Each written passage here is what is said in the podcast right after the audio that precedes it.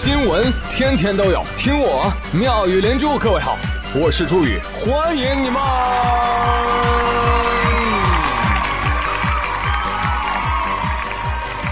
谢谢谢谢谢谢各位的收听啦！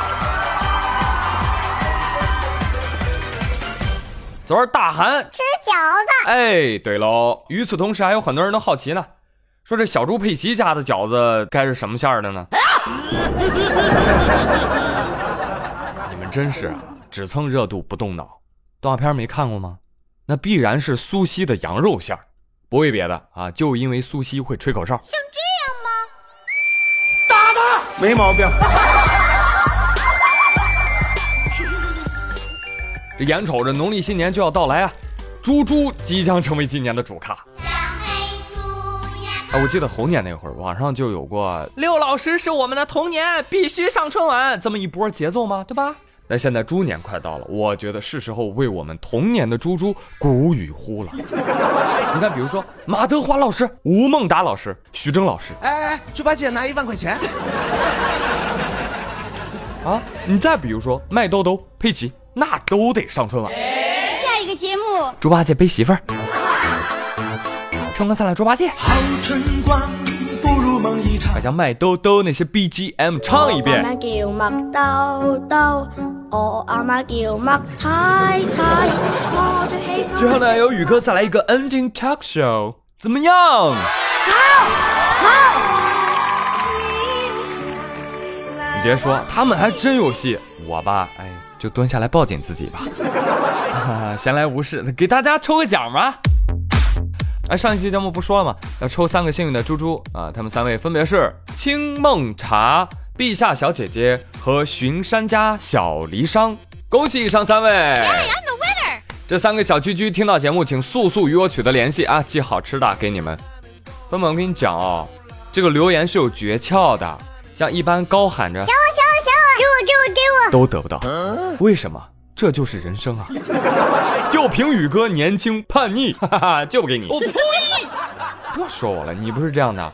当你被命令去做你原本打算自己主动去做的事情时，你是什么反应？我偏不，对不对？哎呀呀呀！摸摸小猪头啊，没有获奖的伤心什么？宇哥已经放出了更多的礼物，在微博和猪圈等你来拿喲。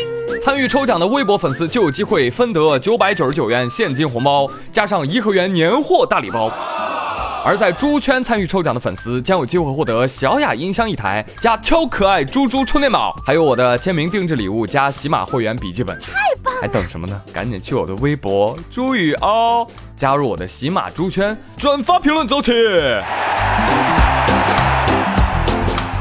你想我微博粉丝那么少，我中奖率得多高啊？是不是？嗯嗯，好尴尬。刚刚说到叛逆啊，真的是，叛逆是我们年轻人身上的通病，没有辦法，年轻使然。最近日本连锁便利店品牌罗森的社长接受媒体采访时啊，也没有什么正经的交谈，就聊起了他那个正在青春叛逆期的儿子。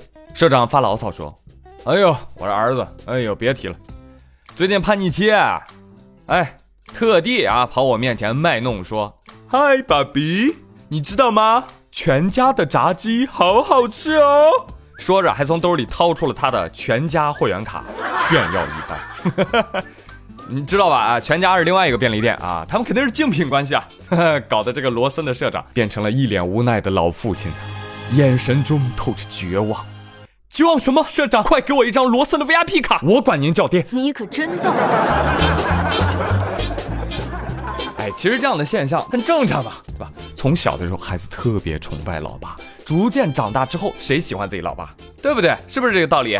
除了罗森少爷恋上全家炸鸡，像小罗伯特·唐尼的儿子是鹰眼的粉丝，幻视的闺女最喜欢钢铁侠了。Oh no！搞得英雄老爸个个很尴尬。哎，刚刚说到全家哈，我突然想到，我今天看到我朋友圈，有个人说，说过年啊，就是要跟家人在一起，全家整整齐齐的。朋友们，你说我要怎么告诉他，这个整整齐齐的梗用在自己身上不合适呢？好了，那么接下来呢，我将用大量的篇幅来围观整整齐齐的两家人。啊，不应该是两股势力啊，他们在相互角逐。这也是最近这几天的一个巨瓜。那么本期节目我们就来慢慢啃。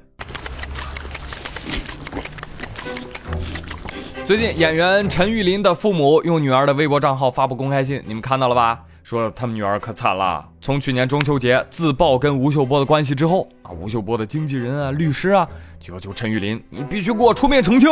当然了，我们也可以通过经济补偿的方式啊，跟你达成协议。之后，女方到国外安心养病。然而，二零一八年十一月四号啊，吴秀波方面主动让陈玉林回国。第二天，女方便被带走了，因为被指控涉嫌敲诈勒索罪啊，而被关押。娱乐圈纪委王书记正在赶来，王思聪杀到现场啊，来了一波夺命三连怼。哎，吴秀波，你这真够坏了啊！你还找人就为了对付个女孩啊？你真渣男本渣你！大家来看看啊，陪着渣男六七年，换来监狱里六七年，真棒啊！妥妥的把这件事儿钉在了热搜榜首。好，接下来对这件事发表一下看法。呃，吴秀波波叔啊，单论演技那没得说。那论人品，现在只能呵呵。想起一年前他扮演的司马懿啊，当时还有很多人批评啊，乱改人设啊，怎么都按你吴秀波自己的理解来呢？你比如说啊，司马懿对陪伴已久的张春华不满，说他老物可厌；再比如说司马懿很会装病，对曹操装封闭，对曹爽装耳聋，说是嗯年老无力，要动手的时候，司马师变出三千死士。司马懿让陈泰、蒋济去跟曹爽签订协议，指着洛水为誓，说：“我只要兵权，不要性命。”曹爽信了。哎，回来之后，司马懿就翻脸了，把曹爽就给捉了。这一幕是不是很熟悉啊？那现在吴老板对陪伴的姑娘很不满啊，先定个协议啊，说出钱了事儿，然后呢隐藏实力，说银行卡被冻了，姑娘就相信了。回来了，回来就翻脸，翻脸就把他捉了。这回书上叫做司马懿背信灭曹爽，吴老师翻脸捉姑娘。哎，如果这事坐实了，以后谁说吴老师演不好司马懿，我第一个不答应，是不是？活学活用啊！当然了，这目前只是一方的说法，而好玩的事儿这才刚开始。各位看官，且慢下结论。正在网上一边倒的批评吴秀波的时候，吴秀波的妻子何振亚第一时间站出来表示：“我们的家庭很不容易，我们遭受了长达一年半的恐吓和威胁，对方多次索要钱财。”吴秀波那边经纪人也说了：“陈玉林这个女人，哎呀，坏透了，恐吓吴秀波好几年了，敲诈数目你们都无法想象，你知道吗？干嘛要想象？”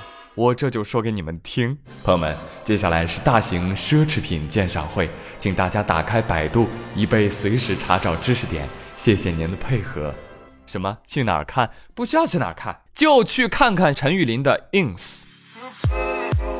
之前陈玉林爆料是怎么说的呢？被吴秀波圈养在横店的房间里，给他洗衣搓背炖汤侍寝，哈哈，几年不激情，一把辛酸泪啊！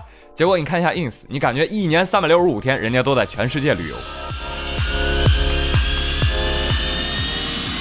入住的全是安曼四季范思哲酒店。旅游之外，不是参加时装周，就是参加高端品牌活动。出远门，那都得坐私人飞机，代步全是劳斯莱斯。社交圈也很吓人啊！昨天在 L A 跟最好的朋友在一起，明天飞去意大利看范思哲的秀，和超模 Gigi 贴面吻，后天又要和著名设计师玩自拍，哦，好辛苦哦！各位再看他手里拎的。一部分是各种颜色的爱马仕丝巾，裹各种颜色的爱马仕 Birkin，不贵不贵，最低十六万一个嘛。当然了，陈玉玲小姐姐不止拿基础款，另外一部分是 Chanel 鳄鱼皮限量硬币包，那手腕也不能空着，是不是？克罗星手链，那都是艰苦朴素体验生活。爱彼和劳力士才是日常。普通的小开啊，买个入门的绿水鬼啊，都恨不得把袖子捋到肩膀上，零下十度也要穿 T 恤的。陈玉玲就不一样了，人家买的居然是一个绿盘迪通拿幺幺六五零八，还有幺幺六五九五，也不贵啊，也就二十多万和七十多万吧。我勒个去！最牛逼的来了，理查德米尔手表这个表呢是国内富二代标配啊，因为价格实在惊人。我读一下数字吧，五八七六零零零五百八十七万而已啦。相信大家看了陈玉林的 ins，应该都会对表有更多的了解吧。我就想问一下陈玉林，傻孩子，你怎么能这么穿金戴银的在横店给吴秀波搓裤子呢？多重啊，这不得有个十几二十斤呢？所以你再看看这两天陈玉林的妈妈每条微博都是情真意切，想要塑造多情女儿无情波、弱势小三被人欺的形象。呃，忘了删 ins，是不是晚了点儿？就像陈生大王啊，这微博大 V 他说的一样，自己的无业女儿收入不菲，您不奇怪？做了七年的小三儿，您不知道？哎呦，那如果您真爱女儿，不应该等到现在才痛哭流涕啊！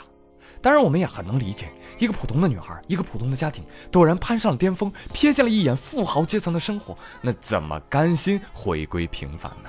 所以，朋友们，在这场戏里，我们看戏是最真心，唱戏的才是最无情。老子就知道，今天又是吃柠檬的一天呢，各位柠檬精。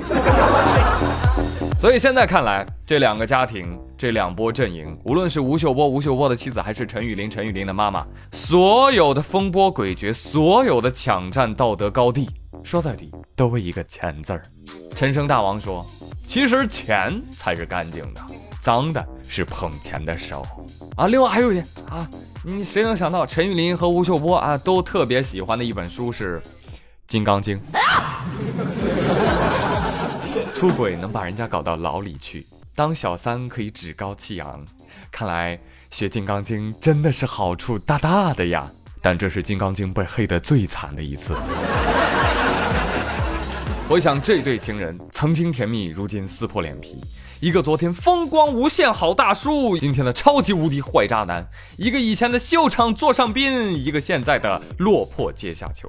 果然啊，一切有为法。如梦幻泡影，如露亦如电，应作如是观。《金刚经》诚不我欺，只能说上帝给的东西暗中都标好了价格，所以这个破事儿啊，最多就算狗咬狗一嘴毛啊。别的不想多说了，哎，就就问一下，谁能开发一个什么全网一键屏蔽丑闻明星所有内容的功能？最好是自动提醒我，警告，警告。